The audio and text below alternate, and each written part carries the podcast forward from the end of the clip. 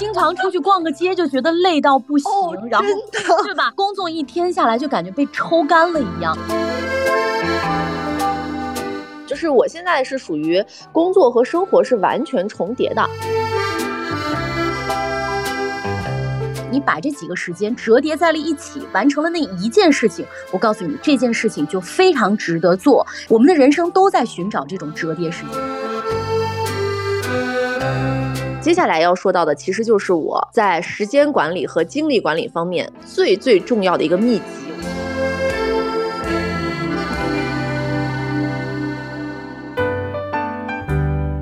欢迎来到机长之家，这里是虚拟出租屋里的隔空对谈。这里是相隔千里的姐妹云聊天儿，我是爱静，坐标兰州，我是萌萌，我在北京。哎，现在今天已经是十一月的下旬了，还有一个月，我们二零二三就要过完了。你有没有觉得时间变得好快？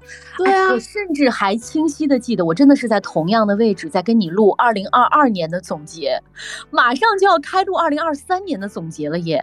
对呀，我也记得，就是去年大概也是在这样一个非常晴朗的午后，我们录了第一期，我们上了首页的节目，然后我就隐隐觉得这一期不会也要上榜吧？总之就是觉得特别的快。现在也有一些那种热帖嘛，就说竟然马上就要二零二四年了，好多人说我对二零二三年都感觉还很新，就是还没有适应二零二三，然后就要二零二四了，真的时间过得好快啊！所以现在有一种说法，你知道吗？叫做是不是有人把时间调快了？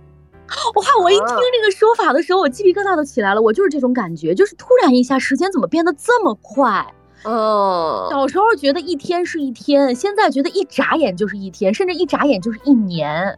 哦，有没有可能就是我们年龄上来了，然后就会觉得说时间格外的快一些？啊，当然，我觉得这也是一个原因啊。所以呢，其实确实时间还是一分一秒的过去嘛，二十四小时嘛。那有些人就会利用的特别好，你就看他这一年的成长是飞速的；而有些人就会觉得，哎呀，我这一年你看一眨眼，庸庸碌碌的，好像又过去了，就会觉得心里特别不得劲儿。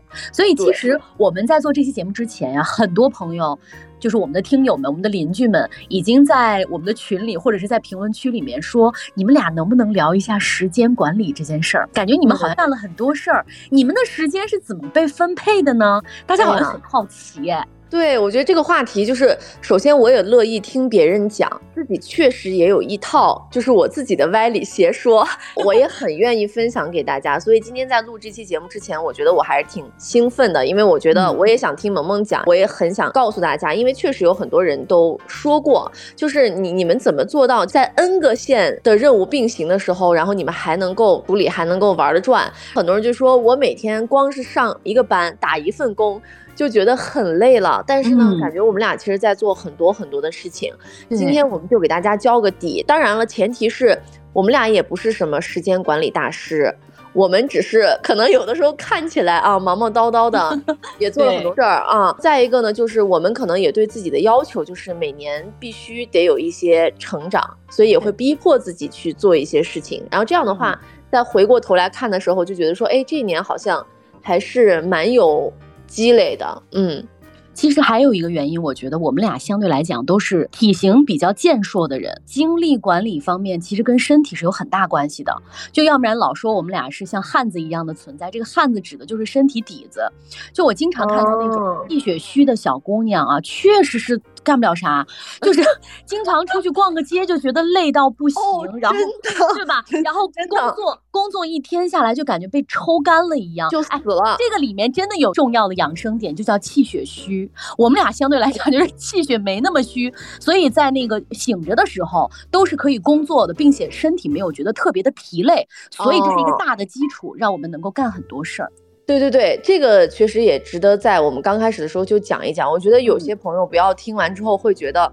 啊，我应该也不会压力很大，因为我们俩也没有说是成功人士，干了多少事儿。对，但是就是说，嗯，有些人他确实会看到别人特别精力旺盛的时候，会觉得说，哎，我为啥不行？呃，张静初他曾经做过一个节目，他在那个里面就分享了很多的那种名词。他说他自己是内向者，说这个世界上有四分之一的内向者，内向者最好的充电方式就是睡觉，恢复体力，安静舒缓。如果说是外向者的话。可能就是出去旅游啊，然后包括我们外出工作，有的时候给我们带来的这种冲击，都会让我们觉得说，哎呀，我们就是在特别热烈的活着，然后你就会更有劲儿，经常会那种说。扶我起来，我还能干，就是会有这样的一个状态。所以这个世界上它本身就是分为身强和身弱的人。哎，以前我算命的时候，就是那个师傅就说你是一个身强的人，我就这样说什么身强的人啥意思啊？大家不是都是你只要不得病，不是都是感觉就还行吗？但不是，有些人他就是身会弱一些。对，这样弱的人呢，就是你要保存好自己的体力和精力，而且。他们充电的方式和我们充电的方式也不一样，所以如果你是这样的人的话，我觉得你不用过多的苛求自己。嗯，对的，就是人的身体不一样，或者说有一些精力状态不一样。比如说啊，我就举个特别简单例子，我就是一个睡眠质量特别不好的人，但有些人真的是一沾枕头就能睡着，然后第二天早上起来的特别早，精神矍铄，我好羡慕这样的人啊。嗯，然后我们每天早上起来的时候都昏昏沉沉的，我后来才知道，这个就是跟你的身体，比如说你的经络呀，然后你的气血呀，还有就是你平时的接触大自然，这些都有关系。当然这是。另外一个话题啊，我们想说的是，如果你本身身体还不差，精力呢是正常人的精力，其实你是可以有精力去做这些事情的。只不过这件事情我们需要把它安排在一个合理的范围时间之内。所以，我们今天一开始，我们先来介绍一下彼此的工作节奏吧。这样的话呢，可以让大家有效的去对个标啊。有的生活状态可能确实不一样的时候，你你就会发出这样的疑问，就是为什么他是那样，然后我是这样？我觉得我是一个非典型的，但是萌萌比较典型。他是在一线城市。大厂的这样的一个工作节奏，其实我也比较好奇。虽然你给我讲过很多遍，但我这个人就是你说完我就忘了。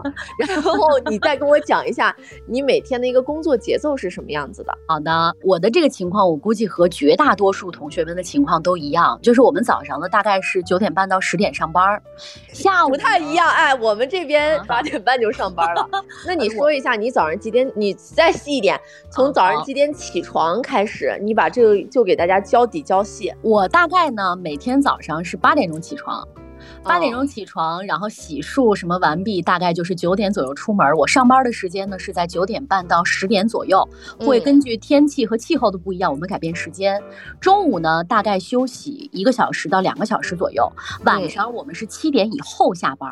就是大部分的互联网企业都是这个节奏，当然除去加班的情况啊，嗯，然后七点钟下班了之后呢，最近我是可能会有一个小时的健身，然后走路回家，呃，回家大概就是八九点就该收拾收拾，准备要睡觉了。就是生活平时听起来非常的 boring，然后很枯燥，但是大家我看了一下，基本上都是这个状态哈，就是一个这个生活幸福的中年人应该有的一个节奏，对，没娃的情况下。嗯，对对对对对，就很规律。然后每天上班呢，基本上是要按时按点的。上班的那些时间，就是我们工作的时间，基本上都在处理工作。偶尔呢，可能会带薪拉拉屎，这个时间呢会倒一倒手机，然后看一看群聊之类的。一般上午和下午会有一个这个这个这个时间啊，其余的时间呢，基本上都是属于工作的。我大概是这样。我如果要干一些别的兼职啊，或者是业余生活，我可能都会放在下班以后，或者是周六周天。哦，明白。哎，你现在通勤时间是单程是多长时间呢？我住的特别近，所以我在这个时间段上特幸福。我就是走路到公司十五分钟，坐地铁就一站。哇，那确实是，就是减少了很多通勤的时间。嗯，然后为什么我想让萌萌分享呢？就是因为。呃，我印象当中的大厂女工都是就是很忙碌，尤其你你你们又是阿里系的，就是一到什么双十一呀，或者是什么六幺八呀，应该都是各种要冲业绩的这种时刻，很忙嘛。对。但是呢，我真的很少就是听过杨梦梦跟我说。啊，我时间不够用怎么办？我活干不完，或者是我怎么样？就是我从来都没有听过你跟我讲过这件事情。相反，是我经常会跟你讲 啊，咋办？我的活，我事情多的实在是干不完了。然后我应该怎么怎么办？等等等等这一系列的。而且最招恨的是什么？你大家知道吗？就是我呢是从来没有所谓的固定的周末，就是我的周末从来没有说我的周末，哎，就大家都会觉得说，哎呀，周末了可以休息了，可以放松了，可以这个怎么样了？我从来没有一个所谓的说我周末就应该休息，我反而周末可能会更忙。但是萌萌她会跟她的老公小张，每个周末都给自己安排运动、呃养护、出去打卡、探店、吃好吃的，或者是小旅行。每一个周末都是这种节奏。然后我有的时候我会在周天，比如说我干活的时候，我就会问他，我说干啥呢？怎么不上班？他说周末上什么班啊？我就觉得你在干啥呀？就是 你既然不是那种忙到头掉的那种类型，你怎么会？这个时间是怎么弄的呢？我跟你讲，这就是大城市的一个好处，大家都有边界感。一到周末的时候，如果要打扰的话，一定是拿起电话说：“不好意思，打扰你的周末了，我有一件非常急的事情需要你立刻处理，否则周末你是不可以打扰我的。如果你打扰我的话，你就非常的不尊重我和你职场没有礼貌。”哎，那难道没有那种做不完的工作，必须要在周末的时候补裤裆吗？这就是我跟你说另外一个命题了。我干活是非常高效和，呃，就我一定要今日是今日必的，我不会留到周六周天。就哪怕我周五晚上加个班，我周六周天不要加班。我哪怕周一早一点都行，我尽量周六周天是就是跟工作是绝缘的。不仅是我这样啊，我跟我我我看到我们很多同事都是周六周天就不接任何的诉求。你最好在周五之前找到我，因为大家都是这个节奏，你就发现周六周天就基本上都不需要。要在彼此互相之间的牵扰了，除非就有特别特别着急的事情，那我一定会给你处理。我也知道周六周天我一旦接到工作电话的话，一定是非常紧急的事情，我会立刻给你处理。但是如果不是的话，就周六周天 no，我们就是要给生活的。那大家都是这个节奏啊，那不会有那种就是今天这个事情就是干不完，那怎么办呢？偶尔会有吧，我觉得偶尔会有，比如说礼拜一早上特别早的时候你要汇报，但是你的材料呢就是没有写好，那你就周六周天加班吧。但这个情况不是说它是一个常态，我尽量让它变成偶发性事件，就一年来个那么几次，我是可以接受的。但如果你每个周末都有的话，那我觉得那我。这个生活的意义在哪里呢？那你还不如回去跟你周六周天上节目啊。这个待会儿我们我们再说啊。就是你刚才说了，你是一个生活和工作可以分得特别开的人，这个跟我是完全相反。就是我现在是属于工作和生活是完全重叠的，我没有所谓的完全的生活，所有的生活里都夹带着工作。就是我也很有的时候也很向往这种，就是把它隔开。但是我发现我现在隔不开，因为我心态上。已经接受了这种就是搅和在一起的这种状态了。你你你你的状态其实更好，就是我刚才还跟爱静说，我说爱静很多的时间是折叠时间。我们把时间分为好玩时间、生存时间、你的身体时间，还有你的心流时间。这些时间呢，都可能你去做某一件事情，就是分别做某一件事情。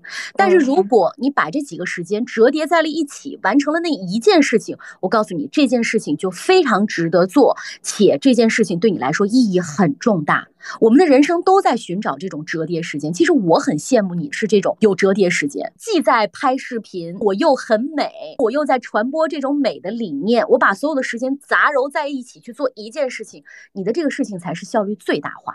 反而像我们这种社畜和这种，就是这种打工人才会把工作和生活分开，因为我们无奈嘛。我们生存时间是生存时间，好玩时间是好玩时间，它一定要分开。如果它能合并的话，我觉得也很好。你也会有一些中间时间，就中间时间就是我们待会儿也会跟大家讲到的。我们自己会有一些，比如说副业的领域呀、兼职的领域呀，或者是这个自己做一些小尝试，比如说我们俩的播客，其实就算是我们俩，哎，不能算是副业什么乱七八糟，就是我们俩给。自己还要额外找的一些事儿吧。对对对对对，嗯，这也算。嗯，我呢就是一个不太典型的一个职场人。我的首先的身份是一个省级电台的主持人，然后呢，我的主业的工作就是电台主播。我呢是有一档日播的广播节目，我的广播节目呢现在的时间是每天晚上的九点到十点，就是我的直播时间。嗯，但是呢，经常就会回答别人的一个问题，就是那是不是你只有这个时间去啊？其实不是的，我的到岗时间是每天下午的两点半，一般就是从下午的两点半到晚上的。十点钟的这个时间，我基本上不出差的情况之下，或者没有什么其他活动的情况之下，我就都会选择待在单位。所以我的早上的时间是空余的，就是我早上是不用到岗的，除非有一些开会呀，或者有一些特殊的一些这种需要你去啊这样的一个情况之外。我是不需要到岗的，所以有些人就会觉得说你怎么时间跟别人不太一样？对，就是我把别人其实晚上有的时候的一些社交时间呀，包括大家可能会出去吃个晚饭呀、看个电影这些时间，我是没有的。所以我那个时候在上班，然后我平时的时候大家上班的时候，我又在我又在干别的事情，这是我的主业。嗯，为什么别人觉得说我会恩线并行呢？因为我除了主业之外，还在做的事情就是，呃，我是一个抖音上有十多万粉丝的一个旅游博主，现在是在偏向靠做旅游 vlog 的这个类型，我需要固定的去产出一些视频，主要是跟甘肃旅游相关的。同时，你又可以叫我一个生活类的博主，因为我有的时候也会接一些探店呀。和品牌合作呀，就是这种商业推广的内容，我也会去接。再同时呢，我又是一个现在把自己可以叫的高级点，叫生活买手。我有好多社群，女性社群，然后里面的女孩们呢都在跟着我一起买买买，就相当于我是把我觉得好用的东西都挑出来，然后大家跟着我一起买就可以了。就是有这么，我有五个女性社群。然后呢，我同时还是一个减脂顾问，就是也有好多人跟着我一起减肥。除此之外，我还会做一些女性沙龙啊，就是我们的元气周末呀，萌萌也会做，包括还有一些就是其他的这种商家的线下活动。那我会给他们写活动策划，负责活动执行，包括就是甲方乙方这一套吧，跟广告公司相关的。然后呢，我作为博主的话，日常还要剪视频、写文案、配音等等等等。再加上就是我也会在群聊里面各种窜，因为社群嘛，社群它讲求的就是一个情绪价值，就是是我虽然是一个博主，但是我的这些群友就跟我的互联网亲戚朋友们是一样的，你真不真实，你有没有发自内心的想要跟大家交流呀，或者是跟大家去交换一些生活意见，大家是会有感知的，嗯。哦，所以就是我觉得我们虽然说是这种三四线城市的小博主。但是呢，我们的一个受众的粘性还是蛮高的，就是大家愿意跟你产生更多的链接，就像是一个既熟悉又陌生的一个。朋友这样的一个状态，我觉得这就是我目前能够拎得出来干的事情。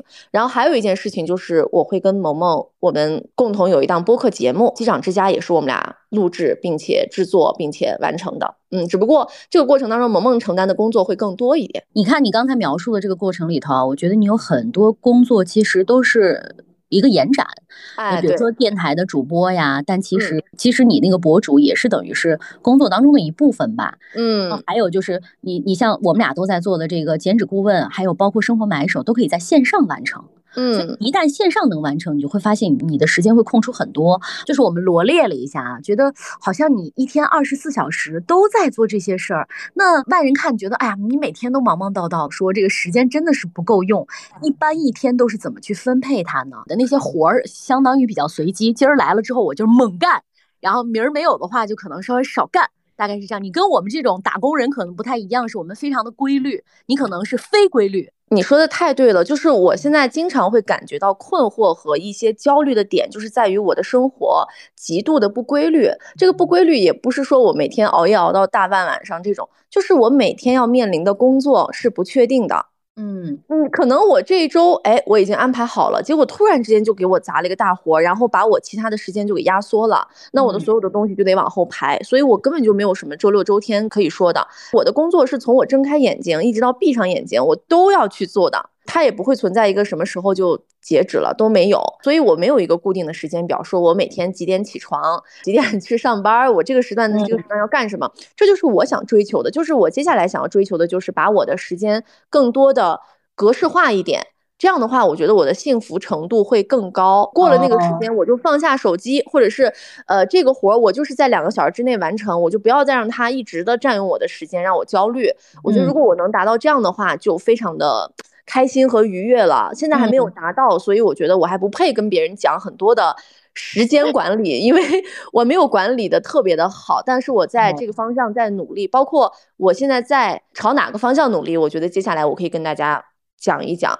对，呃，我发现你整个的这个工作的过程当中，就几乎都是围绕着工作、工作、工作，是没有时间去享受。因为大家知道，我其实是一个工作狂，爱静呢是一个特别希望能够享受生活的人。但现在发现，我们俩好像反了过来，人生现在都是反的。而且我不爱露脸儿，现在就干的全是露脸儿的活。杨萌萌这种特适合露脸儿，十台机器架跟前儿，不会有任何怯场的人，在做很多的很严谨数字的这种工作，我真的觉得不可思议。业。我其实还挺享受整个工作给你带来的那种紧迫感和紧张感，我是可以接受大量的那种工作的。但是呢，我现在就是体验了这种又有工作又有生活的这种状态之后，我会发现哦，也很好哎，真的就是很好。你有完全有自己的时间，然后可以去享受生活。就是我，我以前经常会说，我有一个感慨，就是人生真的过得太快了，快到以至于你没有时间去感受花落花开，快到你没有办法去感受那个四季的变化。但但是我现在就是让自己稍微慢下来一点。我每次看到那个叶子变黄的时候，我说啊，我见证了。然后那个四季温度交替的时候，哦，我也见证了。就感觉真的是把自己活成了一个人，而不是一台机器。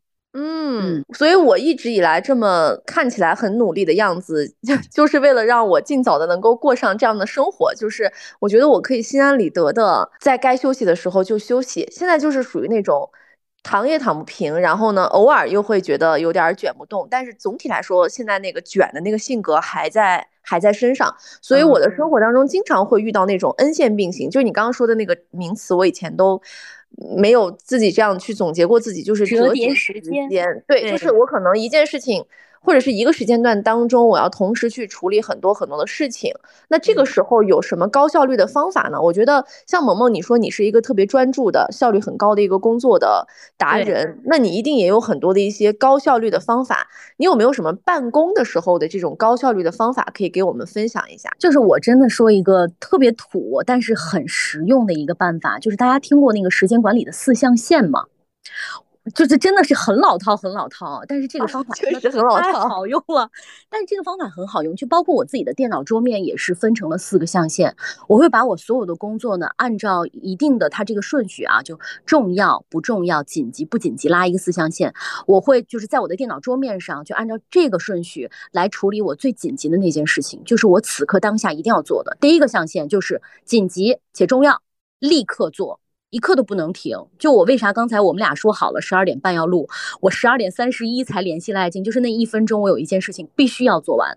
还有呢，就是第二象限，重要不紧急。这件这个事情呢是今日必的事情，今天一定要做，但是你可以稍微晚一点，比如说晚上五点之前、六点之前你要把它处理掉。第三个象限叫做不着急做，不重要也不紧急，但是一定要做。那这个时间我可能会拉成一周或者是一个月，那就放在我的第三象限里面。最后一个象限。呃，紧急不重要，就是尽量不去做，因为我们的工作当中，大家都知道千头万绪，太多太多了。但你脑海当中一定要树立这么一个四象限，你一定要给自己减少一些不必要的负担。这个地方我再稍微延展一下说啊，就是为什么现在觉得好像还貌似挺高效的，就是我减少了很多无效的、无用的社交。我现在给自己立一个原则：五个人以上的局我尽量不去。哎，你知道那个五个人以上就没有效率了，也没有什么可谈的了，大家就推杯换盏的，没有任何意义。除了必须要去的商务局之外，朋友叫的五个人以上的局我都不去。我就很多年都是这样了，浪费时间。那你把这些时间其实可以用在更好玩的事情上，对不对？我我偶尔有。有时候就是会去打个球啊，甚至是看个书啊，我都觉得会比去参与这样的社交要重要。这就是因为我脑海当中有这个四象限。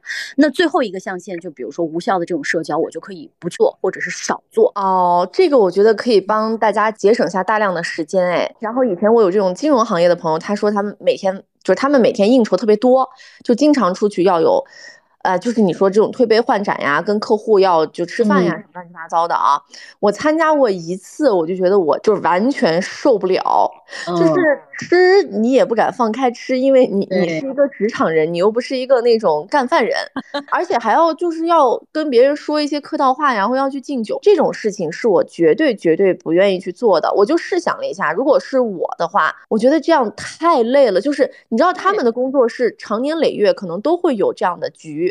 然后要去面对，这因为这就是工作的一部分。代入了一下我自己，如果说我去做这样的工作的话，我可能不到一个月我就辞职了，因为我觉得我每天都在浪费我的生命，真的。你虽然说大家感觉在那吃吃喝喝着呢，呃，我觉得有一些影视剧当中啊，经常会有妻子埋怨丈夫说啊，经常在外应酬不回家，什么乱七八糟。哎，我觉得在外应酬真的好累啊，真的很累。就除非你是一个被招呼呢，对，除非你是一个被招呼的人之外，你如果是招呼别人的那种人的话，真的好累呀。嗯，还要操心别人这个，操心别人那个，然后每天就是那么晚，然后再回去，第二天早上还要去正常的上班。我觉得这哪是人过的日子呀？我是完全的，就是从很早的时候就完全不喜欢这样的一种工作的状态。我觉得这个就是完全不行的。但是你没有这个之后，你就会觉得好很多。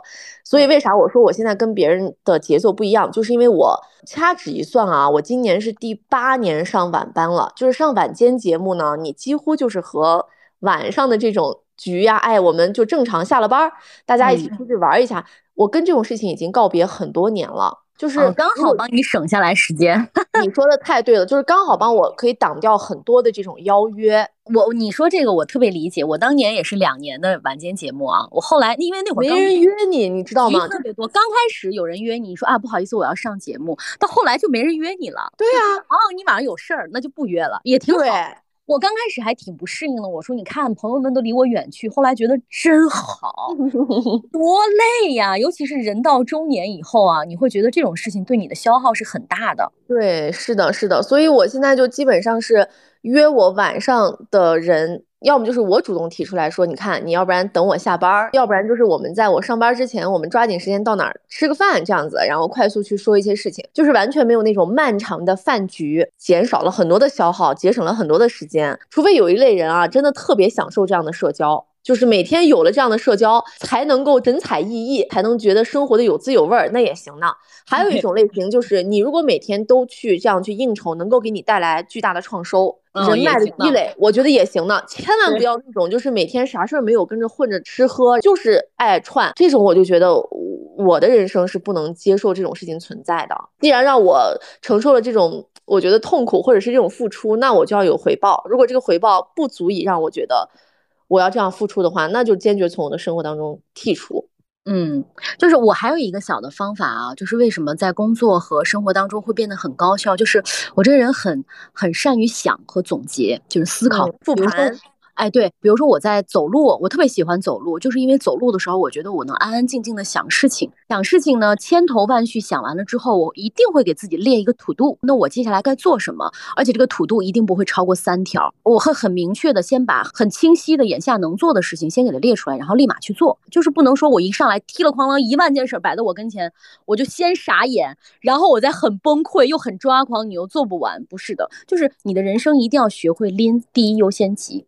嗯，第一优先级被拎出来了之后，你再去做，你就会觉得也没有那么多的事情，事情一定是要分主次的。我觉得你这个你真的是说起来容易，但是做起来有点难，就跟减肥一样，你就告诉他少吃多动，但是呢，很少有人说我真正的去践行，因为就是他太怎么说呢，就是听起来又平常，然后又不知道该从哪开始做。但我跟你讲，这是一个长期的训练，就是你对你自己脑力的一个长期训练。对对对，是的。啊，就你如果没有这个习惯的话，我觉得也可以慢慢的培养起这个习惯，在某一些安静，你一定要给自己某一些安静的时刻，这些安静的时刻让你能够独立的思考问题，思考问题之后能明确你接下来该做的动作。这个事情一天两天一定是促不成的，长此以往几十年的这样的坚持，你一定会有自己这个收获的。我们现在再跟大家介绍一些我们自己能够提高效率的一些方法啊。嗯，萌萌刚才说的这一点呢，其实也是我接下来要说的第一点，就是我会写工作日志和代办事项。我呢会给自己一个特定的时间去干这件事情，一般这个特定的时间就是周天的晚上，因为我一般周末都会有班嘛。我有的时候呢，在我上周末班的时候，因为周末班的时候呢，主持人有的时候会经常放一些歌呀什么的，在这些碎片时间的时候呢，我就会手写也好，或者是在手机上也好，或者在电脑上也好，我就是要一个一个敲上去，你知道吗？敲一个下一周的代办事项。周一、周二、周三、周四、周五、周六、周七、周八做什么？还有周八嘞。但是，但是我觉得我没有习惯。哦，不好意思，没有周八啊，不好意思。你我我我觉得你这个习惯特别好。写下来的才比较容易实现，但是真的没有周八啊！你继续。啊，然后那个我就会写所有的代办事情，而且就是很笨拙。其实也有很多那种软件，就是你可以往里面写，但是我觉得都没有手机的备忘录舒服。对，就是你一定手敲手打上去。我也不会给他列什么标签什么很土的办法，我会把一周要做的事情先在周天晚上排一下。就是基础的东西排进去。这个习惯我已经坚持了很多很多年了，就是现在已经不需要坚持了。不写我难受的很。我曾经有一有一个瞬间，就让我现在想起来都毛骨悚然。我曾经把四件很重要的事情呢安排在了同一天，就是我压根儿都忘了这一件事都没想起来。不是，是我没有想起来，他们都在同一天。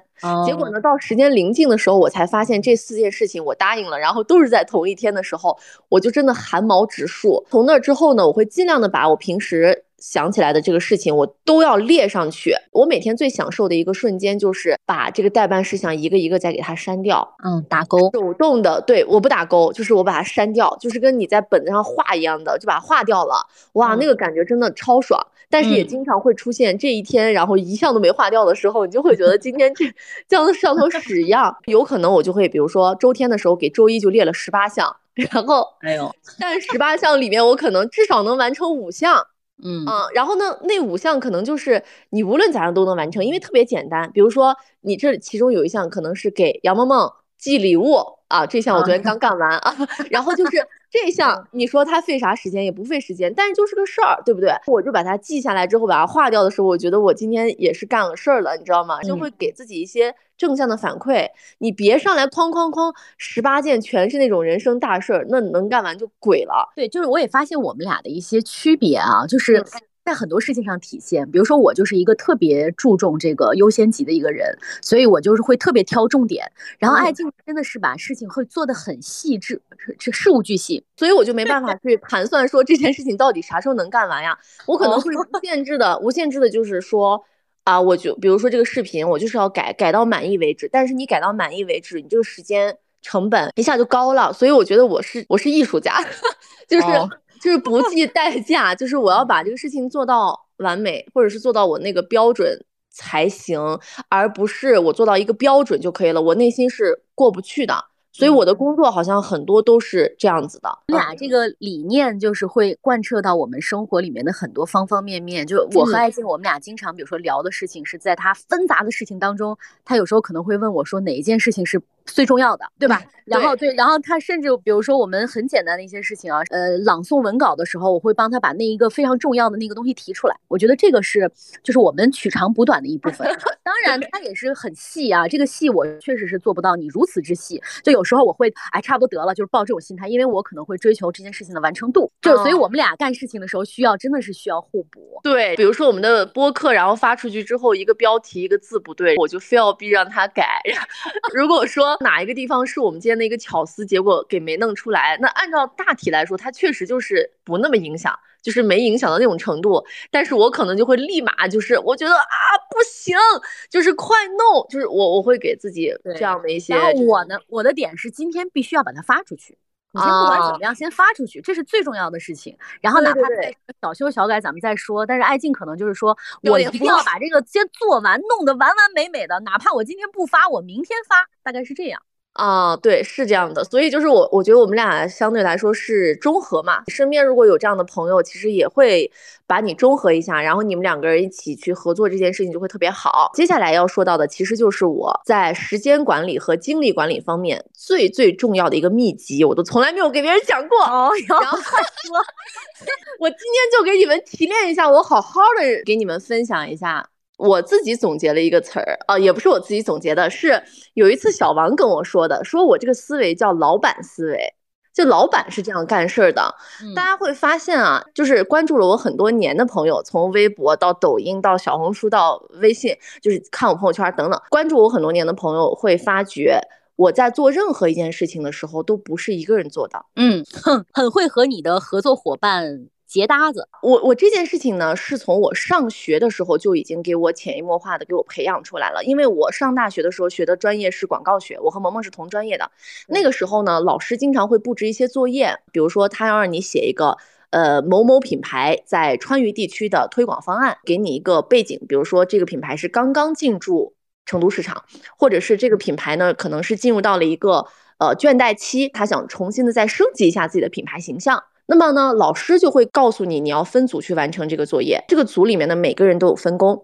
然后我就会在上大学的时候发现，我跟别人特长是不一样的，因为我鬼点子特别多，所以我经常会做 CD，就是创意总监。其他的人可能就会做一些其他的这种细致一点的事务性的这种工作，我就发现我是做不了的。上大学的时候就会发现，我会挑我组员，嗯，我组员里面一定有一些人是特别严谨的，就是我在冲锋陷阵的时候，他会告诉你说这个地方有可能会出问题哦。从上大学的时候我就有这种团队的意识，就是这一个案子它不是一个人能完成的，我一定会有很多需要别人帮助的。我们在做什么三 D 建模的时候，那个东西你让我学，我学死我也学不出来，所以我从来就是那那门课我就放弃挣扎，就是懒得学，我就不学，我就干别的，然后我就干别的，我就是能够找到一个那个搭子，他能弄得特别好，最后我们俩搭上把这个事儿完成了就就行了。上班了以后呢，这个意识又给我强化了，因为什么？电台主播啊，一部分他是做一个独播节目，就是他这个节目是只有一个人做，编辑、采访，就大多数的主持人都是这样的啊，编辑、采访什么的，就这一档节目就是你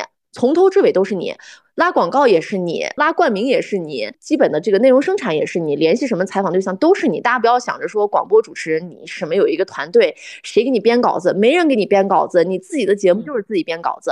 但是呢，我们经常因为像交广嘛，它语言量比较大的这种节目，它很少会有独播，那都是对播。我们的这个对播就是俩人儿，甚至像萌萌以前的节目，他们群口 就是脱口秀，三个人，三个人，嗯，对，所有的内容都是围绕着一个节目组去展开的时候呢，你也会有这样的这种，就是分配工作的这种意识。我们一般来说就是我们会有一个搭档，然后这个搭档会跟你是一个深度连接的这样一个状态。我也是觉得说，我比较幸运的是和我合作的搭档也好呀，和我搭档的这种就是合作伙伴也好呀，就是我总能够找到一个特别合适的人，然后跟我去搭伙干这个事情。无论是我的工作还是我生活当中奉行的理念，就是我愿意花钱买别人的专业，节省自己的时间。嗯。啊，然后小王有一次就跟我说说，你这不就是当老板吗？就是你花钱让别人去做，呃，当然是控制成本的花钱，不是说乱花钱啊。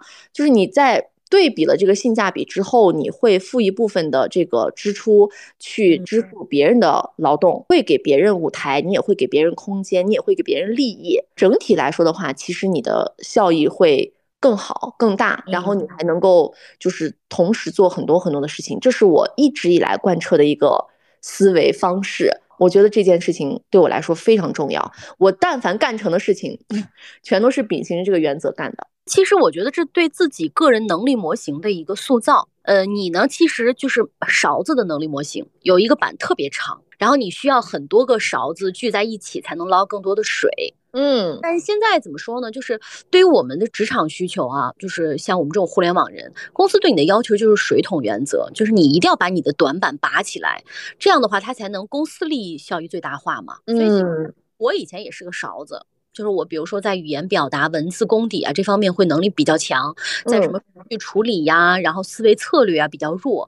但是现在就是我们这种打工人呢，是被迫你一定要把自己的这方面的能力拔起来，因为有公司有这么一个原则，就是，呃，三个人的岗位，然后呢，我只需要一个人去完成，我可以发两个人的钱。这一个人你就需要把这三项全部都完成。我觉得有时候就是社会教你做人，嗯，我们当不了这种就是。嗯，你你可能在一件事情上，你没有办法去找到你的 partner 的时候，你被迫无奈的一定要把自己的这部分能力长出来。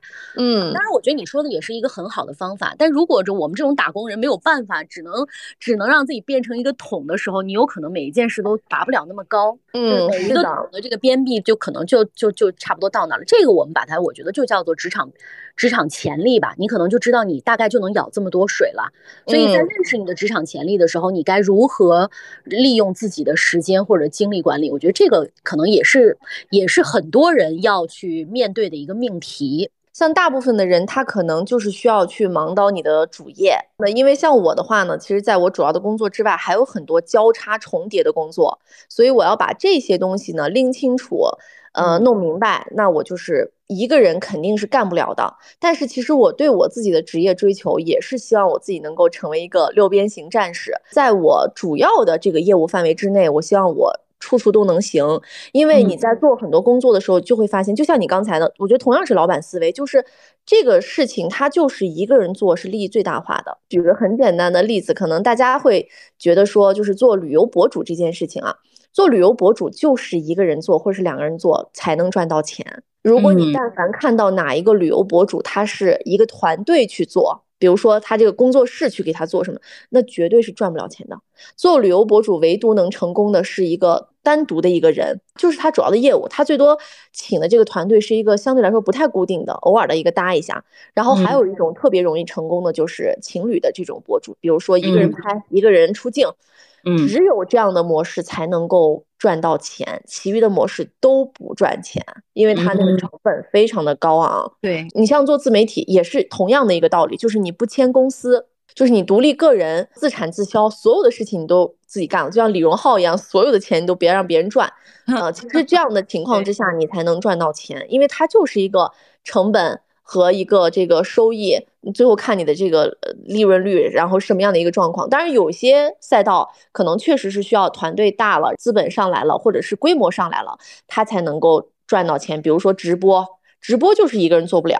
你如果是一个团队的话，你的这个业绩就会成倍级的增长。但如果说你是做博主内容生产的话，你不可能说，哎，我上来我要做博主了，我今天先请一个固定的摄影师，我每个月给这个摄影师给多少钱，你帮我干什么东西？那不可能的。呃，很多事情的前提就是我们能尽量的多做一点的话，那肯定是会省钱。但是当你有很多盘子事情需要去操控的时候，你其实还是在算成本和呃支出和这个收收益。如果你支出的那一部分它能够撬动更更大的东西进来的话，是划得来的这个付出的话，那你就放心的去支。还有一些生活方面的智慧，我觉得我也是这样的人。当然，我觉得也有可能是我经常的嗯。乱花钱给自己找的理由啊，就是我会在做很多事情的时候，我就一上来给别人的，刚才我说的，就是为别人的专业买单。嗯，就是在这种时刻下，我就不会自己说，哎，我自己要去研究，我研究好了之后，我这个钱我就要省下来。而是如果当时当下我确实我的时间更紧张的话，我就会要最专业的服务，然后把我的时间节省下来，就最 OK 的。比如说减肥。我觉得减肥自己吭哧吭哧去减，你你减个一年两年，多少人常年减肥？但是你有可能就是这怎么说的，又感觉做广告，找对那个方法，或者是你找对整个的这个体系，然后用很快的方式把它打通你的这个任督二脉的话，你可能花个几个月一两个月就就解决了，而且这个钱它也比你我要长年累月的去什么健身房，然后屡战屡败，屡办卡屡败。要好得多呀，但是有些人就会觉得说减肥谁不会呀？我网上去买个食谱，或者是我就跟着这个博主去吃，反正他要教。我告诉你，任何减肥博主他都不会把你 把那个最精髓的告诉你，或者是把那个最关键的那些东西帮你打通的，你还是得靠自己。你要花时间和花精力，甚至是花钱去了解自己。因为在我们在减肥的过程当中，就是就是这么一个过程，别人的经验给你铺路。当然，我我觉得这是另外一个话题啊。我们拉回到时间里头，刚才你说了很多你的折叠工作里面的折叠时间，我觉得我有很多的小 tips 也想跟你分享。就是我我给你提一个概念啊，叫做暗时间，黑暗的那个暗。嗯，什么叫做暗时间呢？这个暗时间就是说没有产生直接成果的时间。比如说啊，咱们走路、坐车、排队这些所花费的时间，都可以称之为叫做暗时间。但是善于利用暗时间的人会做很多事情，比如说啊，健身的时候可能看两个有用的视频，听一堂课；然后还有比如说坐车的时候，咱们回回邮件啊，然后听听课呀等等；还有就比如说排队的时候。啊，你你想去打卡一家餐厅，要排一两个小时队，很多人可能刷抖音了，但是这个时间你可以拿来用来，比如说处理一下工作呀，思考一些问题呀，就是充分的利用暗时间，你会无形当中比别人多很多时间，而这些实际上的意义呢，就是把它加在一起，真的会比别人多活很多年，做很多的事情。哎，是的，是的，因为我我想跟你分享的就是，我们俩你看也反的劲大，就是你虽然说在北京，但你的通勤时间很短，只有十五分钟。可是呢，在我结婚之前，我每天的通勤时间是两个小时。我在兰州过上了一种在大城市的这种通勤时间，就是来回我每天在路上是四十公里。你看我，我经常就是上下班的时候我是打车，尤其上班的时候我会打车嘛。然后好多人就说，哎呀，就是有点费钱呀，或者是有点这种啊。其实我自己是做过一些对。比的，我如果打上了这个车，一直呢坐到我单位，它是一个不用换乘，特别完整的一个小时。我经常呢会用这一个小时去做很多很多的事情，所以我觉得这一个小时我打车花个四十块钱，我是能够把它给赚回来的。这一个小时，我就会给自己这个单程设置很多的一些代办事项。我经常会在我坐上车的那一刻开始集中的开始回复电话、回复微信，但是前提就是我坐车的时候挖手机不晕车。有些人是确实干不了这个事情，我我就不行，就我不能挖手机。对，你就开车上下班，或者是你又用其他的方式上下班。因为你在开车的时候也会让你思考很多事儿，我就特别享受开车。对，一个小时、两个小时，我一点都不觉得长，因为在这个过程里面，我脑海当中会有很多很多的东西要去思考，就是人生啊、自然、人类啊这些东西，我都会去思考。是我如果开车，我肯定是开车必听播客。呃，想让自己放松一下，我觉得就是听歌。听歌我也会给自己设置一些任务，因为我是博主嘛，所以我听歌我也不会闲听歌，我一般会打开一个歌单去听。这个歌单里面，我至少要收藏那么一到三首歌是我接下来的一些视频当中可能会用到的。我哪怕让自己听歌的时候，我也不会只是听歌而已，就是我一定会有一个一键 N 雕的这样的一个做事前提。更多的时候，我肯定会听的就是播客或者是听书。我觉得我需要从我听的这个过程当中，呃，感受到很多的一些知识信息，同时我又干了很多其他事情。就是你说的这个按时间，我也是觉得一定要把它利用起来。还有就是，我觉得任何事情一定要设一个 deadline。这个也很重要。说对于我这种拖延的人来说，你设了白就是生产力。我以为这个 deadline 就是第一生产力的，你知道吗？我现在的困扰就是在这儿，因为我总是会有各种各样的事情把它给就是拖到拖到最后没完成。对方不是特别强硬的，别人给我设置的话，我根本就完不成。就是我自己给自己设啊，没用。严重拖延的人来说，哎，但讲真，我觉得谁不拖延呢？我真的没见过特别利索的那种完全不拖延的人。我俩是真的还在这叭叭的跟大家说如何时间管理呢。但其实我们俩有时候也挺耍懒，然后呢，有时候也拖拖拖拖到最后实在不行不得不上的时候才上。对呀，因为就是大家都是普通人嘛，这些坏习惯真的都会有啊。我最近就是拖延拖到就是不行，一晃眼发现。我给人家满口满答应的工作，其实在二十天之前就要完成了，结果到现在为止都还没有完成，就像被当头一棒一样，我就非常的焦急，像热锅上的蚂蚁。昨天我就看到一句话，突然间让我就是又开始振作起来了。这句话就是：拖延是一种习惯，自律也是一种习惯。就是我不能再老是说，哎呀，对对对，我们都拖延啊，所有人都拖延，拖延就拖延，没关系。那我就说，我能不能尽量的让自己稍微的自律一点，稍微的不要满口满答应，之后最后事情都没有在我的那个哎，但是我完成。但是我要表扬一下你啊，就是我觉得你这些年，反正我自打来了北京之后吧，或者说咱俩一起搞减肥了之后啊，你这拖延症好很多。你以前你知道有多夸张的拖延吗？就是就是让人生气。哎，现在你举个例子我听听呢，我让你啥时候让你生气？那我这具体事儿我确实是想不起来，但是就是给人的感觉，这一个这个人就是一个拖延的人。你要找他办事儿，就至少得三五天之后才能给你回复，也不知道到底每天忙忙叨叨忙啥着呢，就这种感觉。但是我觉得我们俩好像自从干了减肥之后啊，就是自从我们俩每天开始干事情了之后，觉得哦还行，没有之前那么夸张。就是你的拖延我能忍，我的，但是我现在在很多一部分人眼里，可能还是你刚才说的那个评价，就是不知道这个人每天在忙啥。就是我只会，我没有什么轻重缓急的优先级，除非是逼到逼到头没办法了，剩余的事事情我都是会由着我兴趣做。这个阶段可能我兴头就。兴头就是在我剪视频的这个上面，那我剪到凌晨四点，我今天这个视频也要剪完。下一部分的这个阶段，我就是在搞减肥的这个事情上，哎，我觉得尝到甜头了。那我就是那段时间所有的事情都是优先级，所以你会觉得说我行动的特别快。所以现在现在也是这样，就是有些人有些人有些活找到我之后没下文了，那确实是因为我当下可能对这个事情的兴趣程度没有达到高的浓度，然后再一个要么就是这个事情确实有点难。就是我一时半会儿没办法启动起来，嗯，不然的话，可能有一个特别哎当下特别值得干，然后特别我又特别想干的事情的话，我可能就立马开始干起 来，然后就会让人觉得说哇你怎么说干就干？就是我经常会给人这种怎么说干就干这种感觉，但是我也经常会给你和我身边的朋友一样，就是咋回事？这个人不知道一天到晚在忙啥。啥事儿没干，我不知道你在忙啥的这种状态，就是我都有。我觉得这就是我前两天给你发的一段话，我说人教人教不会，事儿教人一教就会。就是你知道职场教给我这么多年啊，训练出来的一种像那种，真的像像一个开关一样。我现在基本上能达成一个好的习惯，就是做到事事有回音儿。就这个事情我可能做不了，我也会告诉你，我不让别人整。真的，真的是这个是职场教给你的，你知道吗？因为以前我们在广电的时候没有这样的要求，你很难说啊，那就拖就拖了，因为你也觉得很正常。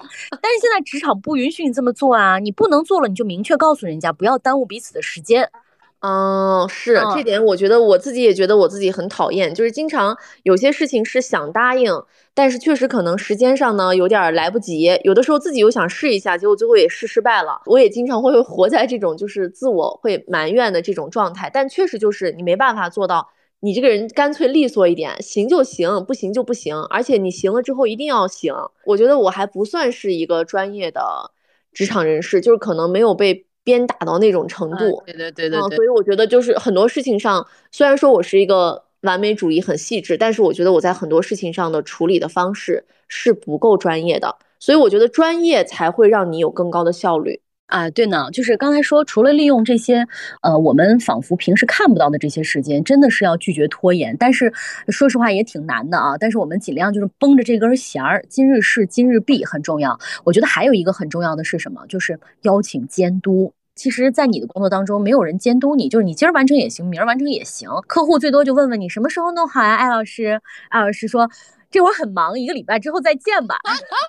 我有的时候真的确实也很忙，但是我看到这样的这个信息的时候，我就心里面也会觉得说，天呐，我好不是人。所以我跟你讲，真的是需要监督，就是有了有效的监督之后呢，你就会发现啊，你的习惯就成型了，你后面的路就好走了。所以我们两个啊，要彼此监督，共同成长。突然有一天，我们就发现啊，我们俩既强大，然后又自由。我的天呐，我觉得这个里面我。我近期的也有一些这种思考啊，就是在近半年的时候，呃，因为我近半年其实也是听令听令哐啷干了好多的事情，就是一是我的事业上其实也在做一些大的项目，没有耽误，同时呢，我还在一年之内完成了筹备婚礼、结婚啊、订婚啊、提亲啊，完成了这个什么去国外啊、去拍婚纱照啊等等等等这一系列，这一系列都是在我频繁的出差、频繁的有很重的工作任务，包括还要什么。打比赛啊，等等，所以其实大家更怎么说呢？更好奇的就是你为什么会在一年之内去干很多很多这样的事情，就是这种都是大事儿。就有些人觉得说，哎，我今年的主要任务就是要结婚，然后我能把婚礼的这一趴事情全部弄完就行了。但对我来说是不行的，就是我还有很多很多的大事儿都要去完成。然后这个里面呢，就是我觉得也有很多我自己会思考自己，就是怎么样能够更高效的一点。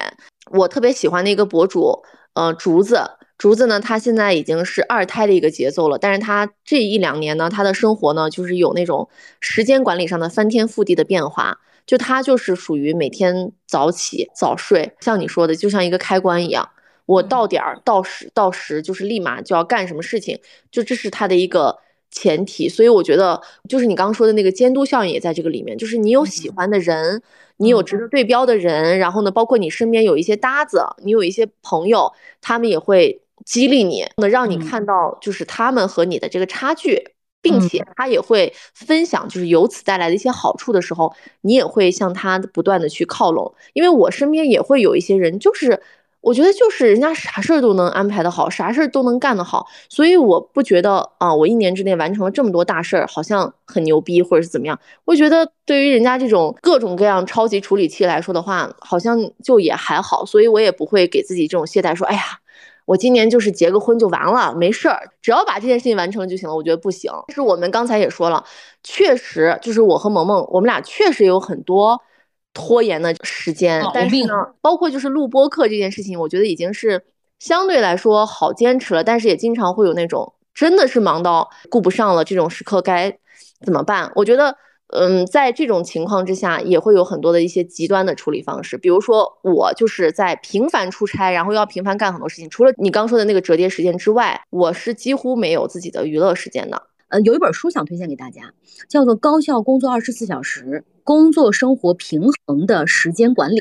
这本书我也推荐给你啊，你如果是希望有一些生活的话，这本书里面说到一句话特别重要，叫做“所谓时间管理就是设计未来”。就是我们对待时间的样子，就是对待未来的样子。所以时间可以被管理，人生也是可以被设计的。所以那些微小的改变，在时间的作用下，也会产生复利，让人生迎来巨大的改变和蜕变。我其实觉得我现在的困惑啊，不是说。我的这个时间管理不够充分，或者是我工作和生活重叠的这个感觉我不喜欢。其实我有的时候也确实会享受其中，因为我就是这样的性格的人。但是呢，让我觉得很困扰的点是在于，我其实有大把的很多的大把的时间是被我给浪费掉了，我会由此的陷入这种焦虑和这种挫败感。对，就这个其实是我们接下来也想讲的，就是时间管理的背后其实是精力的管理，包括还有什么心态的管理。方方面面的这种内耗要减少，其实也会让你的效率提高，因为你就经常会是那种小的时候说的学也没学好，玩也没玩好，所以我从小呢就非常的怎么说呢，羡慕那种就是学的时候人家就是使劲学。玩的时候放开玩，就有点像你现在这种状态。我周末了，谁就是天王老子不要来打扰我，我要过我自己的生活。但我平时呢，我该上劲儿的时候，螺丝钉拧到位的。我是希望有这样的状态，然后让自己减少一些这种内耗。我们现在只能做到一点，就是比如说我在这个当下，我就是看在家看了一天的剧，你不要自责，因为你人生拉长呀。因为前两天艾静给我发信息说我在家里面待了一天，我说那又怎样呢？你工作了整整一年，你只给自己休息了一天，你还不心安理得？你要干嘛？就是你在自责的时间，其实反而是在浪费时间，你知道吗？对，你说的太对了，我就是有那种散漫羞耻。我结完婚之后，我是本来准备立马上班的。后来是只休了三天，然后休了三天之后又去上班，我都觉得上班的时候不太得劲儿，我都会我都会觉得就是很自责，干嘛呢？就是没有进入到那个状态，然后我就觉得设置蜜月真的很有必要，强制性的，然后让你去散漫一段时间，调整一下。但是我现在就是一散漫，我就会非常非常的自责。哎，你知道我当年结完婚的第二天我就上班了，第二天真的，人家好多人还问我说怎么新娘子上来上班了？我心想这有啥呀？但是。现在回过头再来想啊，就是当年你的这种心理状态，其实是一种你的焦虑、你的不安的体现。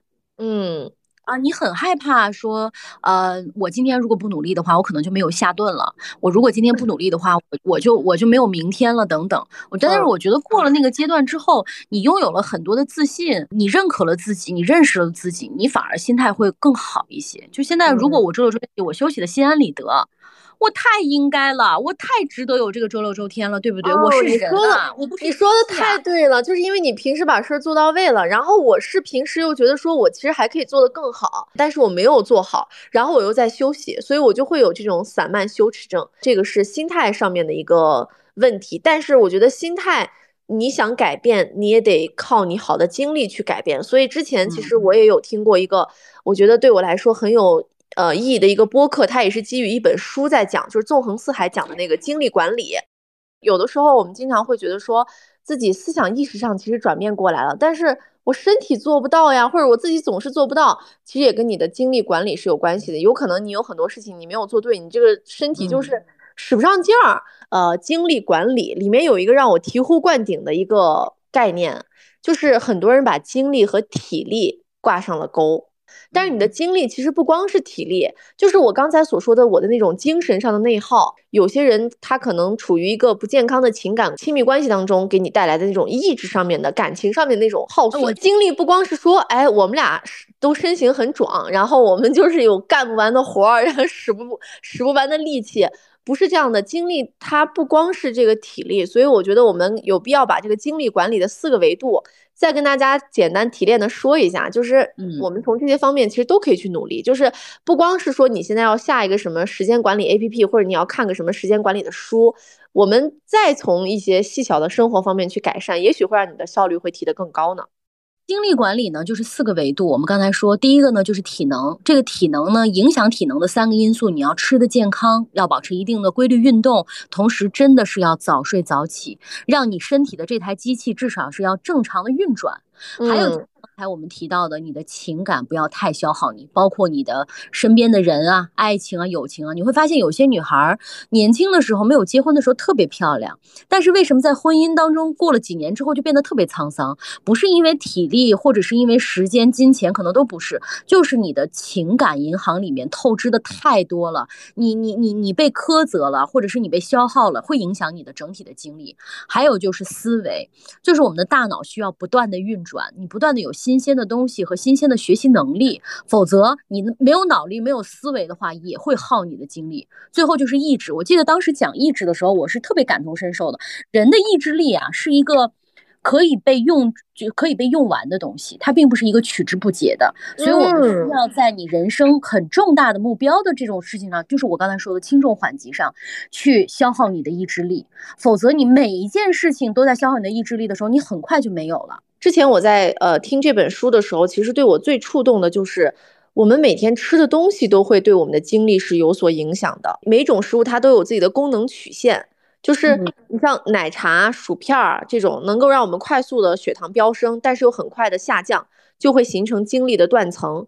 你就会觉得说，哎呀，老是没劲儿啊。然后呢，也会影响到你的这种急躁程度和你的专注程度，还有一些因素可能会影响到我们的睡眠，然后都会形成一些。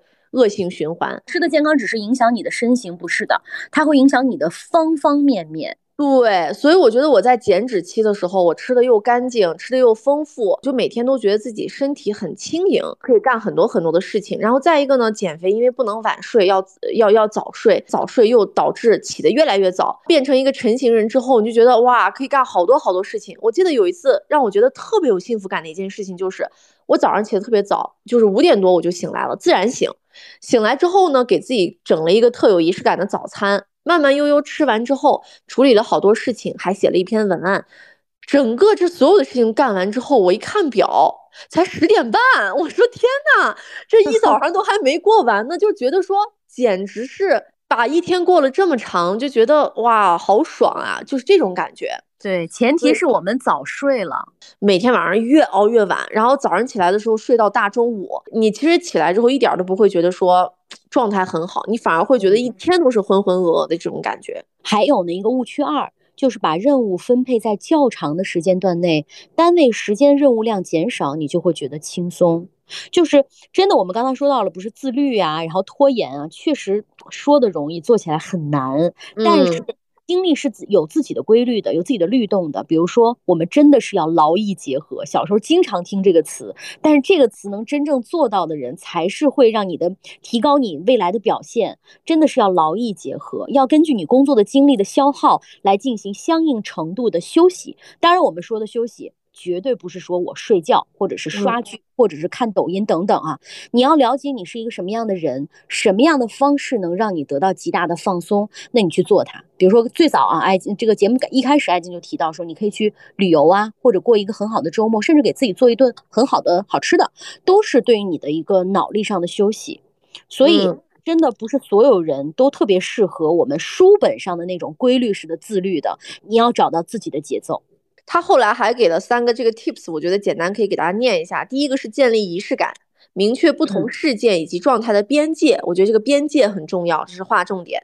第二个呢，就是将你的目标具体化，培养一些微习惯，你就去做就好了。告别焦虑，就是要拥抱具体，就是你每天去做具体的事情，不要把意志力反复消耗在今天我到底要不要做呀，而是先去做再说，别管那么多。第三个就是把新习惯叠加在老习惯上面，就是你慢慢的去改变，不要说我一下今天脱胎换骨了，那也不太可能。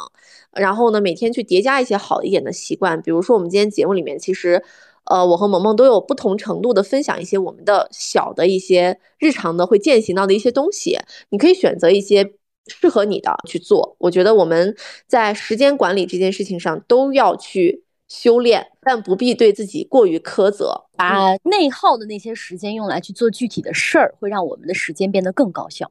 嗯，好的。当然，我觉得今天说的这一趴，也不知道能不能 给大家带来一些有效的感受啊，但是就是想到哪儿说哪儿了。嗯，我觉得并不是说要求大家怎么样，我们只是在这个过程当中能给大家一些启发。对我们也没有资格，就是带来一些启发。然后我们俩今天因为聊完之后也会有新的启发，或许会有新的习惯的改变。然后我们也要互相监督，姐妹们、邻居们，我们都要互相监督，为了成为一个更好的人而努力。然后如果说你最近有什么样的一些目标的话，我觉得你不妨说出来，要么在朋友圈打卡，要么就是什么建立一个小组互助一下。这些都是能够让你至少见效那么几天的方法。今天这个节目做完呢，我也会就是注入了我自己的一些能量吧。我也希望自己能够更高效一点。那我们今天节目就到这儿，感谢大家的收听，我们下期见，拜拜。嗯，拜拜。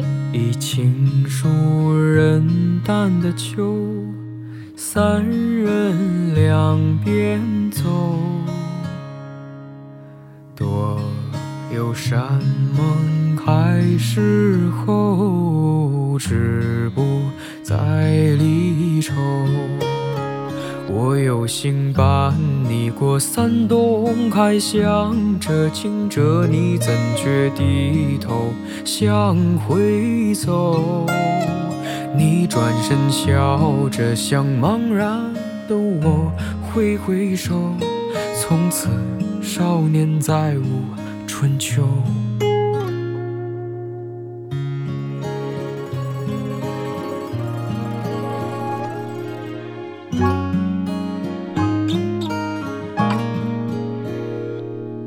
有一言聚人散的秋，三步两回首，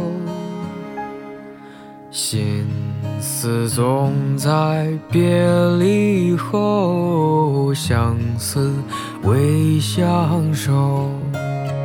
我有心伴你过三冬，还想着惊着你，怎却低头向回走。你转身笑着向茫然的我挥挥手，从此少年再无春秋。我只愿熬过了三生，还依稀记得不远处有人在等我。你还是当初的模样，向我挥着手，这次你会带。